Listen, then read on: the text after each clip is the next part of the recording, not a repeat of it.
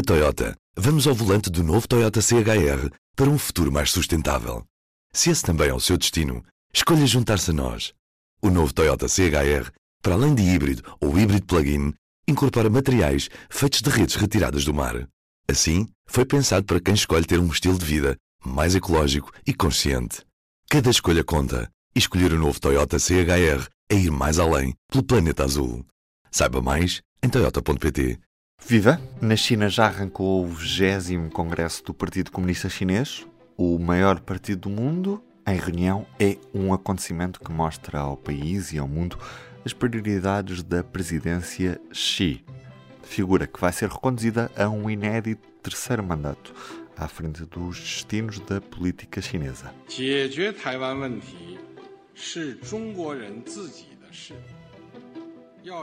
Neste P24, ouvimos o jornalista do público António Saraiva Lima. Grande Ruben, estás bom? António, é expectável que este congresso marque alguma mudança no futuro da, da presidência Xi?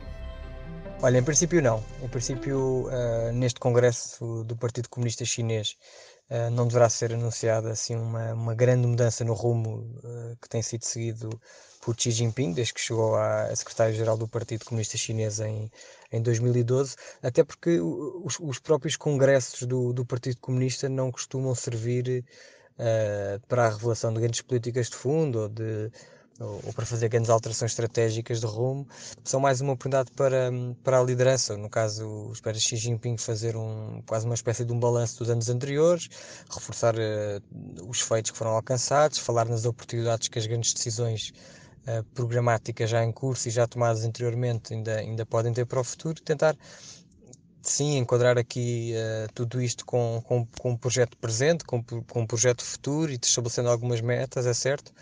Uh, mas uh, no caso da presença Xi, aquilo que parece-me que aquilo que foi iniciado em 2012, quando ele, quando ele chegou ao cargo, deve continuar. Ou seja, do ponto de vista interno, uh, continuar a, a, impor uma disciplina partidária bastante, bastante firme, a luta contra a corrupção dentro do partido um, e a continuação deste processo de, uh, de, de, centralização do partido em volta da, da sua figura.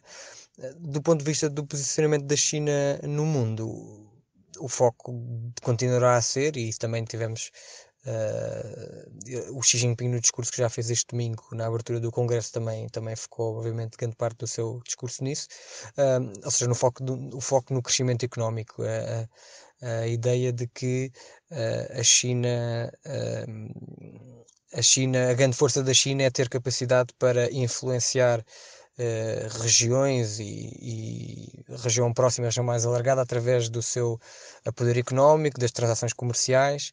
E isto é tudo sempre enquadrado numa lógica uh, do, dos conceitos que também têm vindo a ser uh, repetidos e enunciados por Xi Jinping, o conceito do rejuvenescimento nacional, da nova era, do sonho chinês, da, objetivo da prosperidade comum, etc ainda assim, no que, no que a economia diz respeito, é possível que possa haver algumas, uh, algumas revelações neste, uh, neste Congresso, mesmo que isso não, não signifique uma mudança de rumo, porque a economia chinesa uh, de facto está em desaceleração e o Xi, no, no, neste seu discurso, mostrou-se algo preocupado com isso, o que também não é muito normal de fazer essa. essa assumir isso, obviamente que está em desaceleração por fatores externos, no, no caso a pandemia, a guerra que está em curso, algumas, alguns processos que já vinham anteriormente, porque a China durante muitos anos cresceu a um ritmo absolutamente alucinante e, portanto, também houve alguma desaceleração. Está com alguns problemas internos, nomeadamente no mercado imobiliário, no setor bancário e principalmente, e é daí que talvez possa haver ou não aqui alguma alteração, uh, essencialmente na, na aplicação da, da da chamada política Covid-0, porque ao contrário de grande parte do mundo, a China continua de facto a impor eh, confinamentos rigorosos eh, ao mínimo surto, ou seja, fecha bairros, cidades inteiras, regiões inteiras eh, para conter surtos de Covid-19 e isso tem obviamente um impacto na, na produção, na capacidade de exportação, etc., na capacidade industrial, mas também, isto é um dado importante, pela primeira vez, ou pelo menos é aquilo que nos tem chegado, uh, tem tido um impacto também na paz social. Ou seja, obviamente que a China é um, é um regime autoritário, tem um forte controle social sobre a sua, a sua população, mas tem-nos chegado cada vez mais relatos, uh, mais testemunhos de, de, um certo descontentamento popular em relação a estes confinamentos, não só em cidades grandes como Xangai, mas, mas nas regiões mais do interior. E, portanto, aquilo que pode ser uma, uma novidade neste Congresso uh, é, é, tentar perceber se, se vai ser anunciado ou não o fim deste, deste tipo de estratégia, sendo que uh, Xi Jinping já falou sobre isso este domingo e, e, e basicamente focou-se uh, na eficácia e nos sacrifícios que têm sido feitos ao abrigo desta política, pelo que Uh, provavelmente não vai anunciar uh, grande coisa, mas teremos de esperar até ao fim do Congresso. Uhum. E, e, sobre uma eventual sucessão do, do presidente chinês, há alguma previsão de quando poderá Xi Jinping sair e, e quem é que poderá suceder ao presidente chinês? A questão da sucessão uh, de Xi Jinping é muito interessante porque quando, quando, nós olhamos para Xi Jinping e para este trajeto que ele já tem de, de 10 anos na, como secretário-geral do partido, é alguém que se colocou completamente no centro de tudo aquilo que acontece dentro do partido, um, centralizou claramente o partido à sua, em volta da sua figura.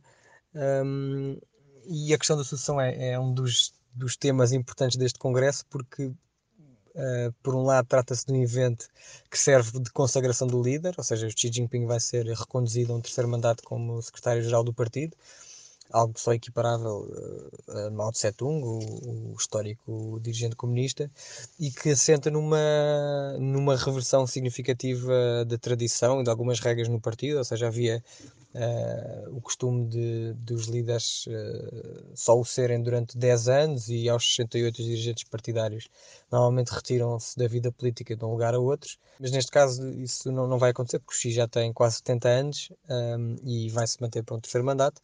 E, e isto é importante porque no, no, no, partido, no partido como o Partido Comunista Chinês e noutros partidos comunistas uh, em todo o mundo, uh, as regras, os princípios, o, o, protocolo, mesmo toda esta coreografia em volta do 20 Congresso são, são, são muito importantes e, portanto, uh, estas, estas mudanças, estas reversões das regras são de facto momentos importantes para, para este tipo de partidos. Um, mas o que é facto é que Xi Jinping tem, vai ser consagrado neste Congresso, mas tem quase 70 anos, como disse, e ainda não nomeou um sucessor um, e portanto vai ser interessante perceber se há alguma das movimentações que vão acontecer agora nos próximos dias podem querer ou não significar que, que está em um sucessor à vista. Uma, uma coisa é certa, o primeiro-ministro Lei Keqiang vai retirar-se em março e portanto em princípio vai ser, vai ser revelado uh, quem vai ser o próximo primeiro-ministro. E também vai haver algumas alterações, penso que duas ou três, algumas alterações no Comitê Permanente do Politburo, que é o órgão uh, que está no topo da pirâmide e que manda de facto no, no partido. Neste momento é composto por sete membros, uh, incluindo Xi Jinping.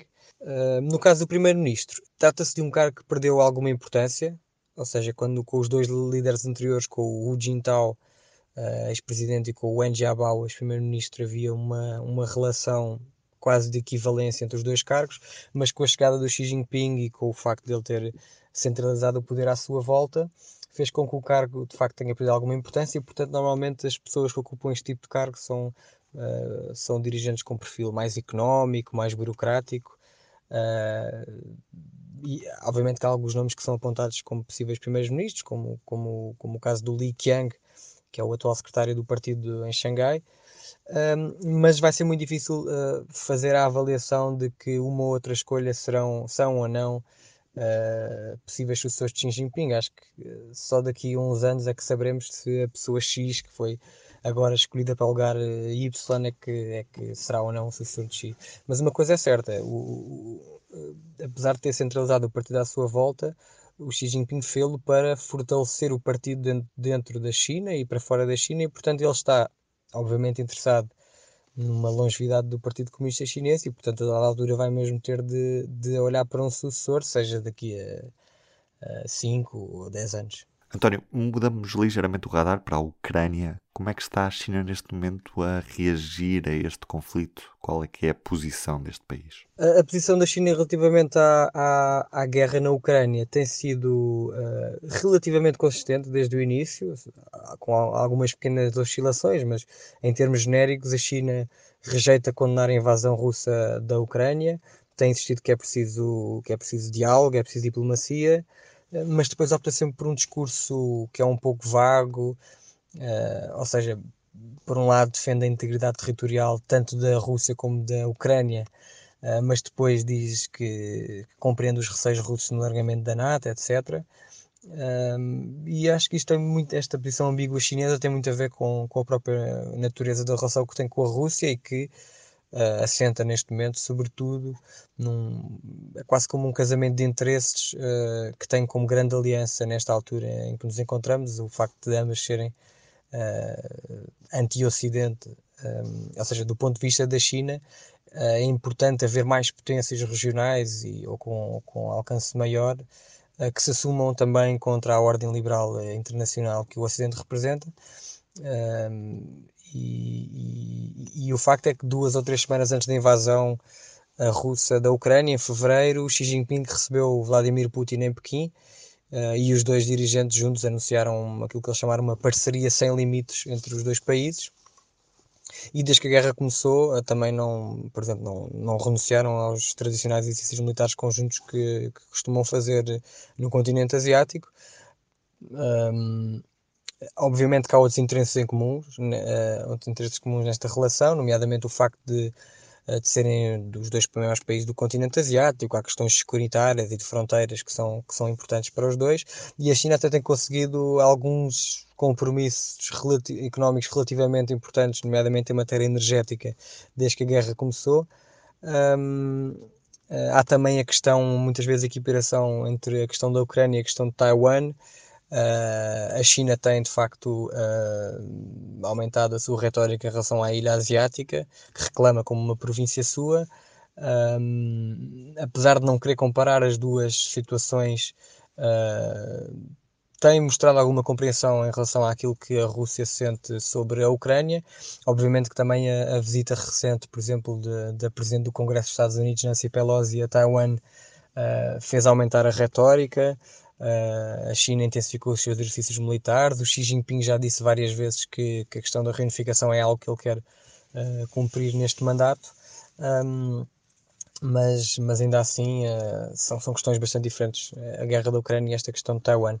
Mas em relação ainda à, à, à, relação entre a Rússia e a China, é um bocadinho difícil nós não olharmos para isto como algo uh, circunstancial, porque de facto a economia o soft power russos não são verdadeiramente significativos para a China ou, e para aquilo que a China quer em relação à sua relação com o resto do mundo. É uma relação claramente desequilibrada. Um, porque, como também já dissemos no início, o modelo de crescimento chinês uh, depende muito da sua capacidade para uh, comercializar em todo o mundo, ter parceiros económicos em, todo, em todos os continentes, e isso é incompatível com uma guerra, não é? Um, e, e, portanto, e no último encontro entre o, entre o Xi Jinping e o Vladimir Putin na, no Uzbequistão, há cerca de um mês, o presidente chinês até deu a entender que é preciso acabar com a guerra, virar a página do conflito. É muito provável que este incómodo chinês com o fenómeno uh, de conflito que está a criar constrangimentos económicos em todo o mundo, é muito provável que, que esse incómodo venha a aumentar, mas isso não quer dizer que nós possamos vir a ver uh, Xi Jinping criticar abertamente a China ou mudar de opinião sobre a, a sua parceria sem limites e portanto vamos ter de, vamos continuar a ver eh, a China e a Rússia apoiando-se uma à outra, sendo que do ponto de vista chinês é sempre um apoio tácito, porque a China também não se quer antagonizar com outros, com outros parceiros que tem. Uh, e portanto vai manter esta, esta, esta relação ambígua em relação ao conflito. Também sobre isto falaste com o investigador e especialista em estudos asiáticos da London School of Economics, Hugo Jones. Vamos ouvir um certo. A China não precisa da Rússia em termos da sua economia, embora de momento a Rússia seja uma valiosa fonte de combustível. Mas a relação é importante para a China, em parte por causa da sua complexa história partilhada de ambos países comunistas, mas também nessa ideia de aliança contra o Ocidente.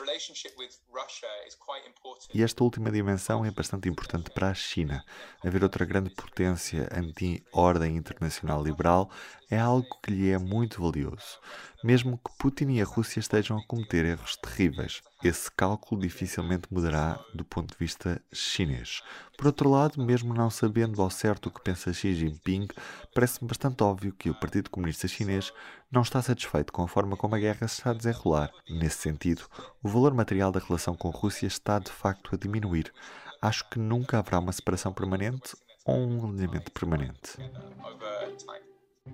E da noite passada, o debate na TV Bandeirantes com Lula da Silva e Jair Bolsonaro, os dois candidatos às eleições presidenciais do Brasil.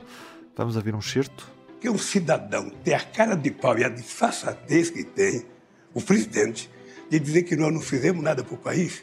Ele era deputado. Ele nunca fez um discurso contra o governo Lula nunca fez um discurso. Procurei nos anais do Congresso Nacional. Esse cara tem raiva do Lula, ele ter feito um discurso contra o Lula. Não! Não, ele não fez, sabe por quê? Porque no fundo, no fundo, ele sabe que eu fui o presidente que mais investiu nesse país, mais fizeram e mais ainda, foi o que mais cuidei das Forças Armadas. A aeronáutica não tinha avião, não tinha, a marinha não tinha navio, o exército não tinha nem coturno. E eu dei. Na verdade, as Forças Armadas não tinham ministro. Você botou gente incompetente na frente do Ministério da Defesa. Gente que tinha qualquer conhecimento de nada. Uma vergonha na frente. Agora, falar que eu não fiz nenhum discurso contra você, Lula, oito anos de governo, eu não vou nem rebater isso aí. Pelo menos dois por semana eu fazia, mostrando as mentiras e as inverdades e a corrupção do seu governo. Eu sou Ruben Martins, do P24. É tudo por hoje. Tenha uma boa semana e até amanhã.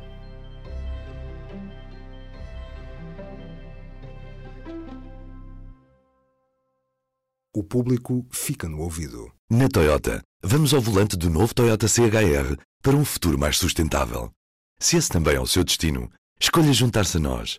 O novo Toyota CHR, para além de híbrido ou híbrido plug-in, incorpora materiais feitos de redes retiradas do mar.